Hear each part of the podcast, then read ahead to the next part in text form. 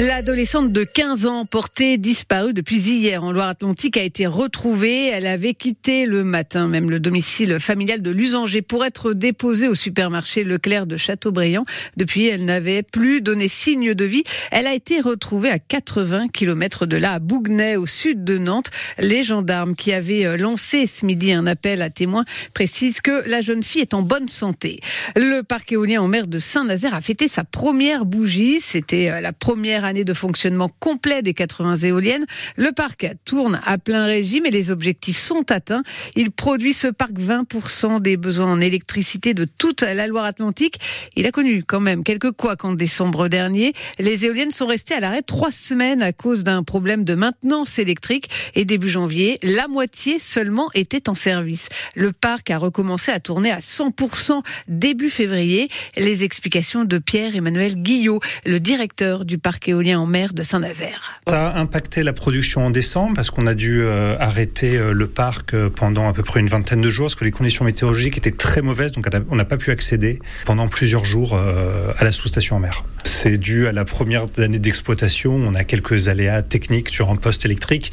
Rien d'exceptionnel. Ce qui est exceptionnel, c'est le temps qu'il a fallu pour aller en mer et changer les, les équipements. Et on a perdu assez peu de production dû à la mise en arrêt des turbines. Nous sommes dans les clous euh, sur cette première année. Donc euh, en hiver, on a une très bonne ressource dans la région, donc euh, on va, on va beaucoup produire. On est très bien reparti sur le début 2024.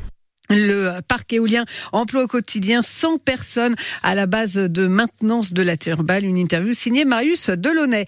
Les pompiers sont intervenus ce matin à Orvaux, au nord de Nantes, pour un feu de pavillon. Les deux occupants été sortis du logement avant l'arrivée des secours. Un homme de 73 ans, légèrement blessé, a été transporté au CHU. Un magasin d'alimentation de la Roche-sur-Yon fermé en urgence pour des raisons sanitaires. Un contrôle fait par les services de la préfecture a constaté un nettoyage nettoyage insuffisant, des manquements à l'hygiène en cuisine, un mauvais entreposage des denrées et pour finir, aucun moyen de vérifier la traçabilité des produits. Encore un hiver trop chaud en France, nouveau signe du réchauffement climatique après un automne record. Météo France classe cet hiver comme le troisième le plus chaud jamais mesuré en France, derrière les hivers 2020 et 2016. Hormis un épisode de froid glacial à la mi-janvier, il a fait très doux au cours des trois derniers mois. Julien Morcelli. Entre décembre et février, les températures ont dépassé d'environ 2 degrés les normales de saison, 3 degrés et demi si on regarde juste le mois de février, deuxième mois le plus chaud jamais enregistré. Alors c'est vrai, on a connu une vague de froid au mois de janvier, notamment dans le nord, il a fait moins 15 à Arras, mais depuis le 23 janvier, le thermomètre est reparti à la hausse, avec des pics à 25 degrés dans l'Hérault et dans les Pyrénées-Orientales. Pour Météo France, ces hausses de température sont bien la conséquence du réchauffement climatique.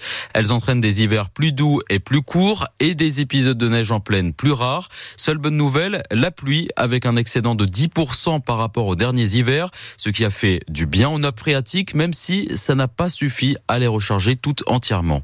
Cinq mois maintenant que dure le conflit entre syndicats et direction chez les sapeurs-pompiers de l'Or-Atlantique. Ce matin, la direction du SDIS a annoncé le déploiement de 100 postes en 5 ans au lieu de 67 initialement. Pour le syndicat sud, il en manque encore. Une réunion entre les deux parties est prévue la semaine prochaine. Plus d'infos à lire sur francebleu.fr.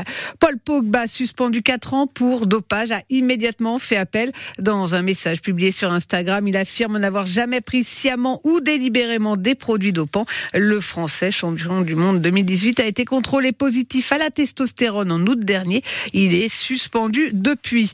Thomas Coville, lui, a franchi la ligne d'arrivée cet après-midi à Brest sur son trimaran aux couleurs du groupe vendéen Sodebo. Il termine l'Arkea Ultimate Challenge, ce tour du monde à la voile en solitaire réservé aux maxi voiliers en 53 jours, 1 heure, 12 minutes et 40 secondes de mer. À 55 ans, il boucle surtout son neuvième tour du monde et son cinquième en solitaire. Enfin, le tir à l'arc français se donne rendez-vous en Vendée ce week-end. Environ 400 archers se retrouvent à partir de demain au Vendée Space près de la Roche-sur-Yon pour les championnats de France en salle de tir à l'arc. Parmi eux, 8 Vendéens et Vendéennes une rencontre signée Yvonne Tapon. Déjà cinq fois médaille d'or au championnat de France, inscrite à Saint-Gilles-Croix-de-Vie, Pascal Gascoin-Millier espère bien sur ses terres vendéennes retrouver le parfum du podium dans la catégorie tir à 18 mètres poulie. C'est un arc avec euh, des poulies à chaque extrémité pour démultiplier la puissance. On a beaucoup plus de visée. Le tir à l'arc, un sport sans limite d'âge et très exigeant. Il faut être une guerrière à l'intérieur et à l'extérieur, il faut rester très calme, il faut être en bonne forme et puis surtout avoir un mental d'acier. Et une bonne vue Et une bonne vue, mais la vue, contrairement à ce qu'on peut penser, c'est pas le plus important, c'est le geste. En salle, ce sont des volets de trois flèches et on fait dix volets, une pause et à nouveau dix volets de trois flèches. Du côté des arbitres, un autre Vendéen, Cédric Martin, a même été retenu pour les Jeux Olympiques de Paris. C'était surtout un rêve de gosse, parce que les JO, c'est quand même euh, le summum euh, du sport je me, je me sens comme un gamin. Le rôle de l'arbitre, c'est avant tout la sécurité, c'est de vérifier que le terrain correspond bien au règlement, que le matériel est conforme également et que l'esprit sportif est bien respecté par tout le monde. Le bon esprit dans l'un des plus vieux sports inventés par l'homme. Un spectacle gratuit et garanti à partir de demain au vent d'espace, les championnats de France en salle de tir à l'arc.